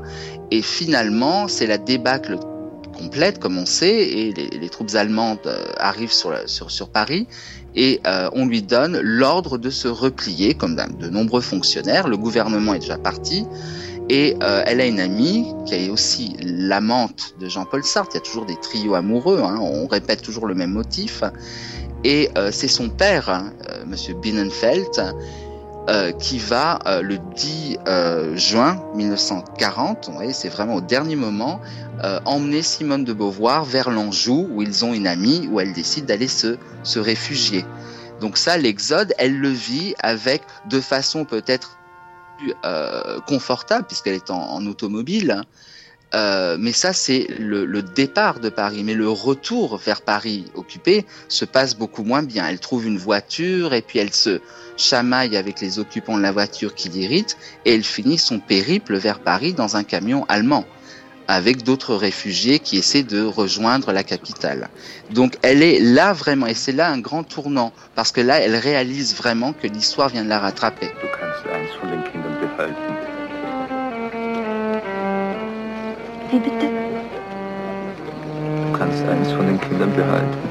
J'ai vu pour la première fois ces grands tombereaux de réfugiés que je devais retrouver si souvent par la suite.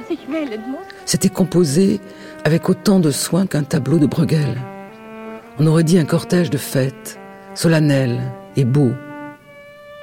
Bianca s'est mise à pleurer, et j'avais aussi les larmes aux yeux.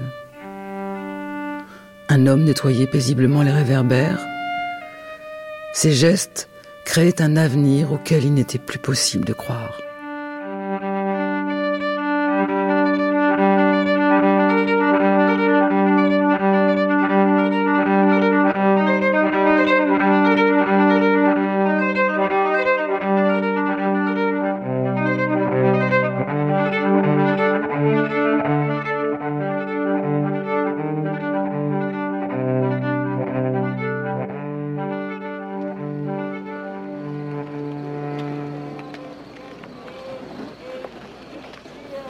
Là ce récit.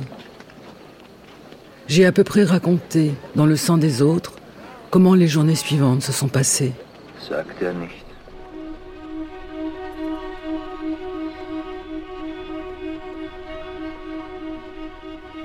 C'est une période très, effectivement, très troublée. Son journal de guerre le montre très bien. Beauvoir est rentré finalement tardivement dans l'histoire. Et la période de l'occupation est vécue de manière tragique par Beauvoir. Enfin, c'est quelque chose de traumatisant qui reviendra sans cesse dans ses œuvres ultérieures. C'est une période confuse, c'est une, période de désordre, de chaos où on ne, se retrouve pas, on ne sait plus qui on est. Et dans le sang des autres, on retrouve ici ce, sentiment un petit peu euh, d'abandon ou de désindividualisation au contact de l'histoire.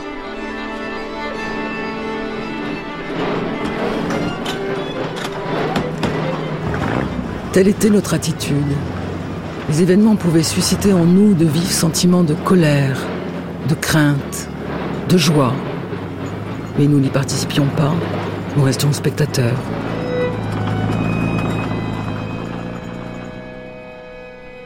L'aveuglement, c'est celui de toute la gauche avant la guerre. Hein. Euh, cette gauche qui était pacifiste, parce que vraiment on a du mal à comprendre maintenant, en tout cas moi, euh, devant le nazisme, le pacifisme, enfin ça paraît. Eh bien oui, ils étaient comme ça parce qu'ils étaient traumatisés par la guerre de 14-18. Alors ça explique toute cette gauche était pacifiste. Et au fond, ils étaient, ils en faisaient partie. Elle était aveugle, elle était aveugle à ce qu'était le nazisme, devant lequel on ne pouvait pas justement, je pense, être pacifiste. Et c'est pendant la guerre qu'elle va changer. Et elle va cesser de s'aveugler. D'ailleurs, c'est impossible. Elle est là devant le fait accompli. Et c'est au cours des années de guerre, 40, 41, 42, 43, 44, que elle se convertit, si je peux dire, euh, disons à la politique. Et qu'elle comprend qu'on ne peut pas vivre dans une bulle de bonheur en dehors du monde. De toute façon, le monde s'impose à vous. Et donc, il faut y entrer et y jouer un rôle. Et c'est là que elle a petit à petit décidé de son engagement. Et elle va le mettre en œuvre dès que la guerre va être finie, c'est-à-dire en 45.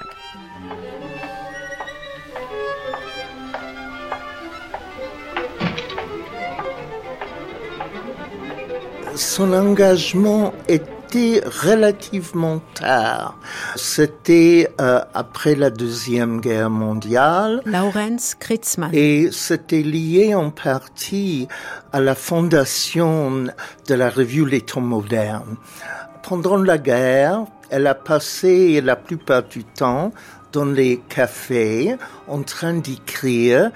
Bon, ils n'étaient jamais collaborateurs, mais il n'était pas du tout engagé. Et je crois moi-même que pour les deux, il y a ce que j'appelle l'effet de la culpabilité. On trouve ça déjà chez Simone de Beauvoir dans les mémoires d'une jeune fille rangée où elle se révolte contre ce milieu bourgeois et catholique. Mais c'est une révolte dans l'écriture. C'était pas une révolte dans la réalité réelle.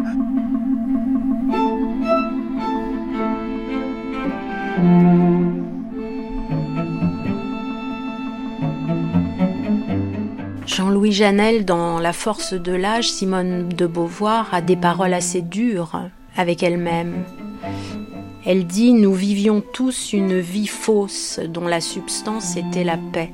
Oui, la singularité de la force de l'âge, qui fait la suite juste des Mémoires de jeune fille rangée, c'est d'être euh, une sorte de mise en accusation continuelle d'elle-même, de Beauvoir, et du couple Beauvoir-Sartre. Beauvoir y raconte l'aveuglement qui aurait été le sien et celui de son couple. Elle raconte combien tous les deux étaient inconscients des dangers, tous les deux étaient préoccupés avant tout de leur propre carrière, de leurs propres histoires, des histoires assez passionnelles, combien ces histoires les préoccupaient et surtout l'ambition qui était leur de devenir des écrivains sans bien se préoccuper, même si évidemment leur sympathie allait vers la gauche, des événements en cours. Seul Sartre avait quelques pressentiments, notamment parce qu'il avait fait un séjour euh, à Berlin et qu'il voyait l'embrigadement euh, devenir de plus en plus important, mais sans véritablement avoir conscience de sa responsabilité en tant qu'intellectuel.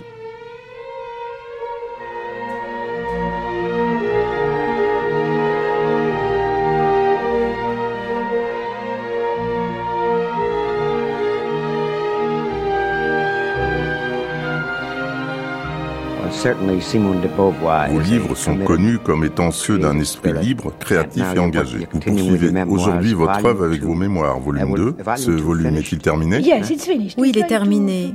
Je suis sur le point de l'envoyer à mon éditeur. C'est un livre engagé, oui et non. Il évoque le passé, comme je vous l'ai dit, il s'arrête en 1944.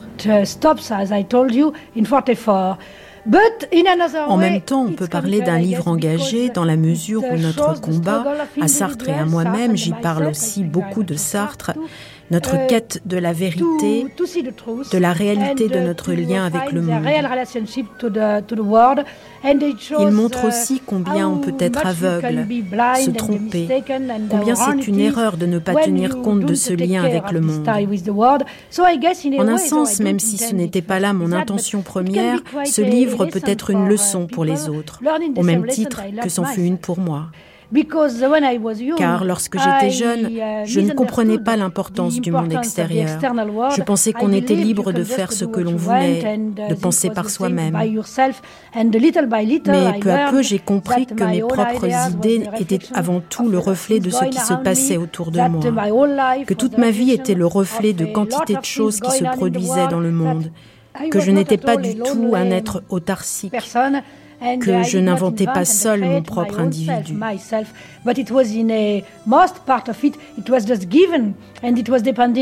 Qu'il était en grande partie acquis et tributaire de nombreuses circonstances extérieures. Uh, C'est évidemment la guerre qui fut la grande révélatrice de tout cela. C'est en m'enfonçant de plus en plus profondément dans cette expérience que fut la guerre que j'ai découvert l'étroitesse des liens qui me rattachaient au reste du monde.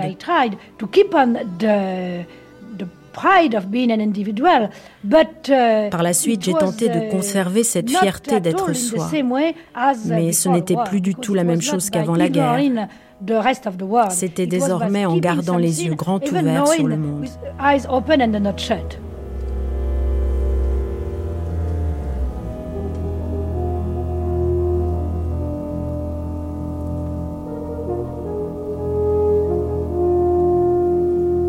La sincérité littéraire n'est pas ce qu'on imagine d'ordinaire. Il ne s'agit pas de transcrire les émotions, les pensées qui instant par instant vous traversent, mais d'indiquer les horizons que nous ne touchons pas et qui pourtant sont là.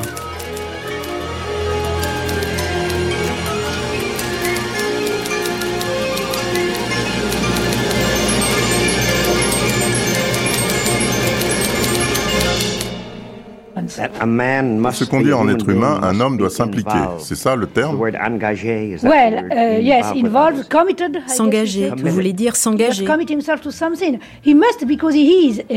Un homme doit toujours s'engager pour une cause. Il le doit, parce que sinon il le sera malgré lui.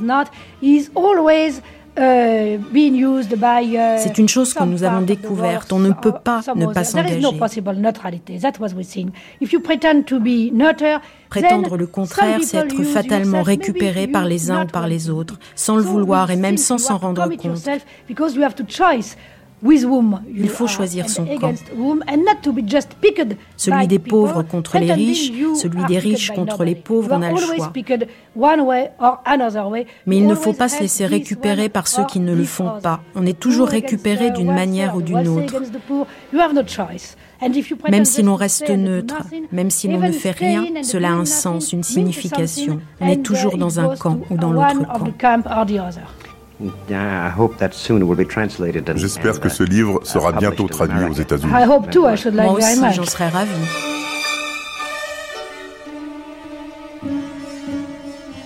À qui À quoi servira la vérité que je tente d'exprimer dans ces pages? Je l'ignore. Je souhaiterais qu'on les abordât avec la même innocence.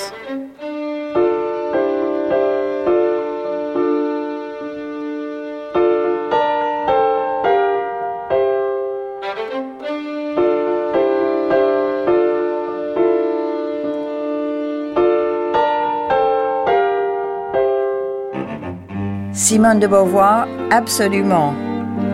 Conversation avec Annie Ernaux. Annie Ernaux, en 1959, vous avez 18 ans et pas tout à fait. Et on vous prête deux livres de Simone de Beauvoir. Oui, j'ai vraiment un souvenir comme euh, c'est quelque chose qui s'ouvre pour moi. C'est le mois d'avril 59, donc j'ai des souvenirs très précis. On m'a prêté Mémoire d'une jeune fille rangée et Le deuxième sexe. Parce que je me revois très bien euh, en ce mois d'avril 59, euh, marchant sur le boulevard de l'Isère à Rouen et il pleut. Il n'arrête pas de pleuvoir euh, les week-ends. Et je sais que je rentre à Ifto et que j'ai lu autant que j'ai euh, dans mon foyer de jeune fille, là où je suis, où il fait froid. Euh, le deuxième sexe, euh, que je, ne sais pas si je l'emporte chez moi à Isto, mais je sais que voilà, je suis plus, je suis plus dans le monde dans lequel j'étais avant. Mais alors, à ce moment-là, ce qu'il faut bien savoir, c'est que je n'ai jamais rien lu de Simone de Beauvoir, que je ne la connais pas du tout, et que, attendez, c'est tout à fait extraordinaire, c'est que je ne sais même pas quelle est la compagne de Jean-Paul Sartre. Voilà, je, débarque dans Simone de Beauvoir euh, d'une façon pratiquement naïve. Et euh, on ne nous a pas parlé de Simone de Beauvoir au lycée, je suis en, philo, euh, en terminale, et on parle de Sartre, ça c'est souvent, mais jamais de Beauvoir. Et dans Les Morts d'une jeune fille rangée, elle, euh, elle raconte euh, un moment que elle est à Paris toute seule, euh, elle a une chambre enfin, et, le soir, quand elle descend sa poubelle, elle, est envahie de bonheur. Et moi, pour moi, c'était l'image aussi du bonheur. C'est l'image du bonheur que j'aurais aimé avoir. Je me sens pas du tout, moi, une jeune fille rangée à ce moment-là même plutôt complètement dérangée, à vrai dire. J'ai pas encore perçu l'ironie du titre. Et puis quand je commence à lire, je suis évidemment euh, l'écriture de Beauvoir, elle vous met de plein pied dans une dans, la compréhension, dans l'empathie. Mais tout de même, euh, je perçois toute la différence euh, qu'il y a entre le milieu social d'où est issue Simone de Beauvoir et le mien. Euh, D'abord, même le nom, hein, Simone de Beauvoir, euh, c'est un beau nom, c'est aristocratique, euh, voilà, c'est magnifique, et, je, je, sens une distance. Vous dites, Annie Ernaux, que Simone de Beauvoir a commencé par vous éclairer, et puis ensuite, elle vous a accompagné. Et en vous accompagnant, elle vous donne la force de poursuivre, de continuer, parce que comme elle, vous essuyez en littérature un premier refus oui, vous savez, euh, le rapport que l'on a avec euh, avec un, écrivain, euh, parce que c'est pas seulement bon, Simone de Beauvoir, c'est c'est pas seulement une philosophe, c'est pas seulement une écrivaine, c'est c'est toute une trajectoire de, de vie. C'est une trajectoire aussi d'engagement. Et dans mon rapport à Simone de Beauvoir, euh, j'ai mon rapport de fille qui veut, à partir d'un certain moment, à l'âge de 20 ans, qui veut reprendre parce que j'avais arrêté les études pendant un an, et qui veut au fond euh, être agrégée euh, comme Simone de Beauvoir, et je veux écrire. Voilà. C'est clair, à 20 ans, comme elle, je veux dire comme elle, mais à cause d'elle, à cause d'elle. Euh, et je me souviens qu'étudiante en lettres euh, à Rouen, euh, j'ai lu La force de l'âge et j'étais vraiment dans la position d'une lectrice qui se dit que c'est un modèle ce qu'elle raconte. Voilà ce sont des phares, hein. ce sont des phares, c'est une femme phare pour moi. Quelquefois on a dit ah mais est-ce que c'est votre mère spirituelle? Non, j'ai une mère, ça, ça suffisait et euh, spirituelle, il y a quelque chose là de directeur de la directrice de conscience ou quelque chose de ce goût-là qui ne me convient pas du tout. Vous dites c'est un modèle, Annie Ernaux, mais en même temps on a l'impression que c'est un contre-modèle parce que vous dites je me pose en m'opposant à Simone de Beauvoir. Très souvent, oui. Je, me suis surtout euh, opposée dans l'écriture euh, de la façon d'écrire. Tout ce qu'elle dit sur l'écriture, que je lirai ultérieurement et auquel je m'intéresserai plus particulièrement en tant qu'enseignante, et puis aussi, euh, bien entendu, en tant que femme qui écrit, c'est que pour elle, elle n'a jamais voulu faire œuvre d'art. Et euh, elle le dit à, plusieurs reprises. Euh, mais qu'elle cherche, euh, c'est à dire sa vie avec le plus d'objectivité possible. Alors je suis là entièrement de son côté lorsqu'elle évoque cette forme de distance qui lui est dit-elle aussi, assez naturelle, et cette façon de s'objectiver comme si elle était quelqu'un d'autre, mais pour dire les choses et les dire de la façon la plus juste, il y a un problème d'écriture il y a une forme. Je me souviens de la première phrase des Mémoires d'une jeune fille rangée. Voilà, je suis née à euh, janvier 1908 euh, et euh, c'est exactement une chose que je ne peux même pas concevoir. Vous voyez, donc c'est une forme d'autobiographie de forme classique et qui est très efficace, et qui est, je ne nie pas du tout, mais moi je me situe aussi dans une recherche formelle pour dire de façon la plus juste possible. Ça ne retire euh, rien du tout euh, à euh, cet accompagnement dont on parlait. Cet accompagnement, et ça c'est absolument, je crois qu'il y a qu'elle pour avoir offert ça aux femmes, de parler de son enfance et jusqu'à la vieillesse. Au fond, ce qui vous oppose à, Simone de Beauvoir, Annie Ernaux, c'est cette absence totale de d'interrogation sur les pouvoirs du langage il y a une confiance quasi impensable pour nous aujourd'hui dans, dans l'utilisation des mots, et vous allez même jusqu'à dire euh, une indifférence à la matière même des mots. Euh, je m'intéressais beaucoup à, sa façon d'écrire.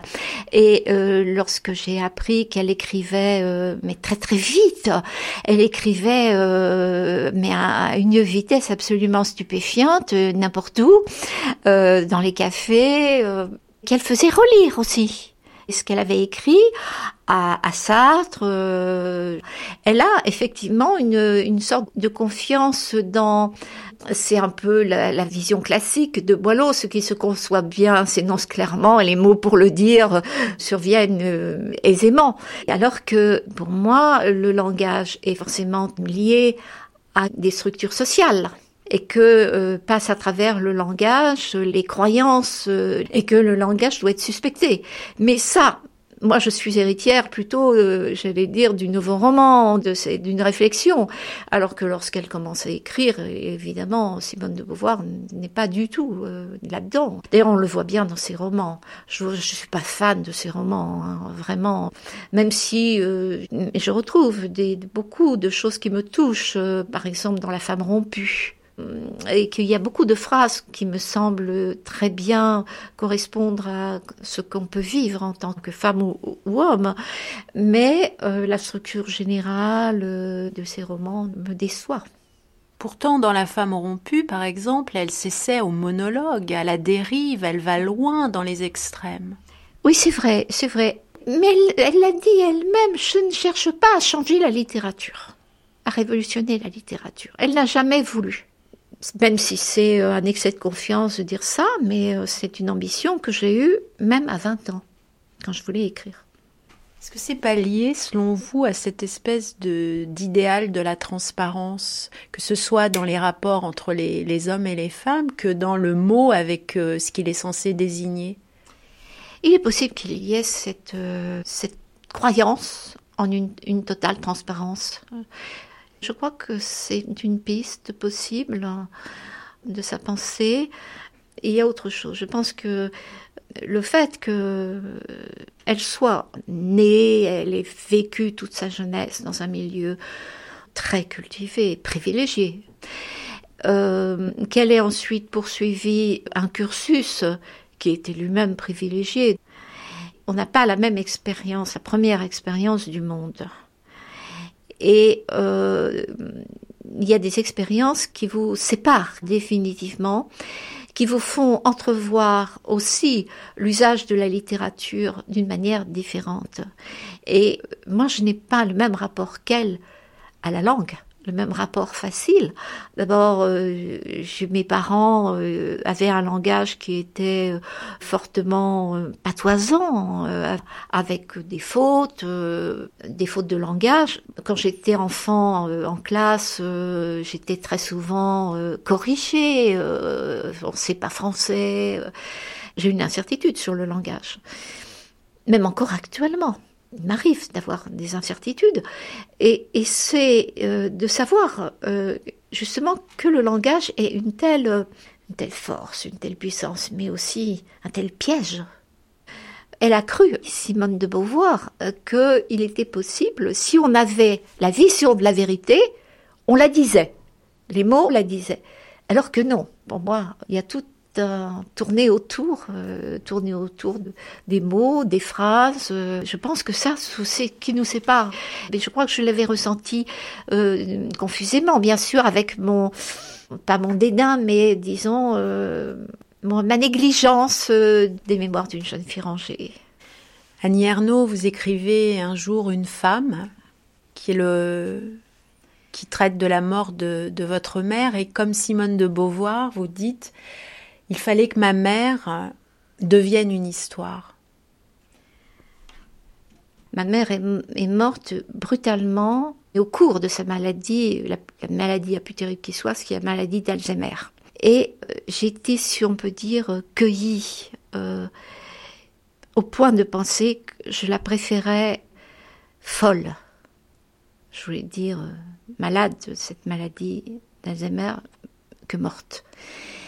Et c'est vrai que mon premier réflexe euh, dans les, jours qui ont suivi, euh, une semaine après, je crois, ça a été de, ben, commencer à écrire. Euh, voilà, ma mère est morte à l'hôpital de Pontoise. Il fallait que je raconte toute sa vie de façon assez brève, les traits saillants, ce qui la distinguait, ce qui faisait qu'elle qu'elle était une femme au fond d'une époque, d'une classe sociale. C'est, je crois, oui, c'est ça que ça voulait dire. Et il fallait qu'elle devienne histoire pour que, euh, au fond, je, je continue de, je continue ma route. Hmm. Vous avez lu Une mort très douce? Alors, j'avais lu Une mort très douce euh, en 1968, je m'en souviens très bien parce que j'étais chez ma mère, justement, et j'attendais mon deuxième enfant. Mais c'était resté assez loin de moi, justement parce que nos mères, la mère de Simone de Beauvoir et la mienne, étaient tellement différentes. Et, mais ce qui m'avait beaucoup frappé, et euh, je, m'avais peut-être étonnée, c'était euh, les premières pages où elle, est bouleversée par la maladie de sa mère et la peur. Euh, et elle en parle à Sartre. Et Sartre lui fait remarquer qu'elle a des gestes de sa mère, elle a des expressions de sa mère brusquement en parlant de, sa mère qui est extrêmement malade et dont elle a peur qu'elle meure. Et ce bouleversement euh, ressemblait si peu à l'image que j'avais alors de Simone de Beauvoir en 1968, que j'en avais été euh, tout à fait euh, émue. Et ce qui est formidable, justement, dans, quand on parle d'accompagnement de Simone de Beauvoir, c'est que j'ai souvent eu l'impression, et d'autres femmes aussi m'ont dit la même chose, qu'elle était celle qui avait vécu avant nous des choses que l'on vivrait, et que du coup, d'une certaine manière, elle apprivoisait les choses pour nous. Annie Ernaux, aujourd'hui, vous avez plus de 70 ans. Est-ce que Simone de Beauvoir vous accompagne toujours dans ce que vous appelez très joliment votre temps de femme? Oui, il y a ces choses très simples que n'importe qui, je pense, euh, euh, se dit Ah, j'ai tel âge. Et Simone de Beauvoir, à cet âge-là, que faisait-elle? Qu'écrivait-elle? Et puis, euh, il y a un livre que j'ai lu il y a longtemps, j'avais 35 ans, et je l'avais lu avec comme un paysage lointain. Et ce livre, c'est La vieillesse et je me dis qu'il va falloir le relire.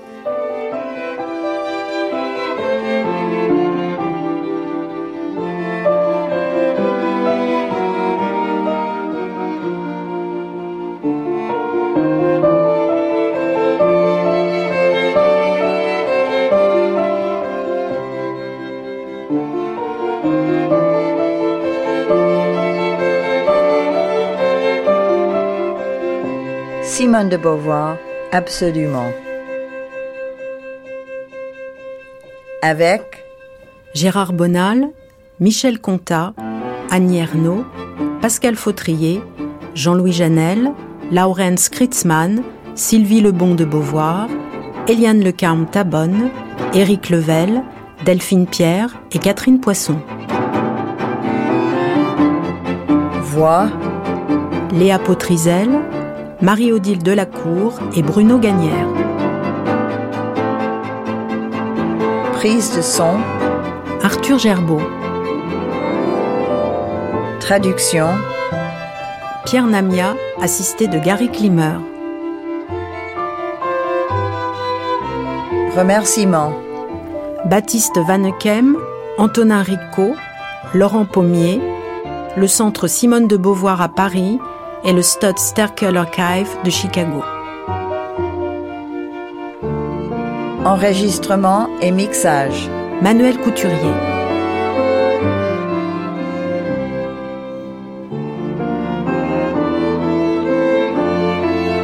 Simone de Beauvoir, Absolutely, Christine Lecerf et Christine Diger.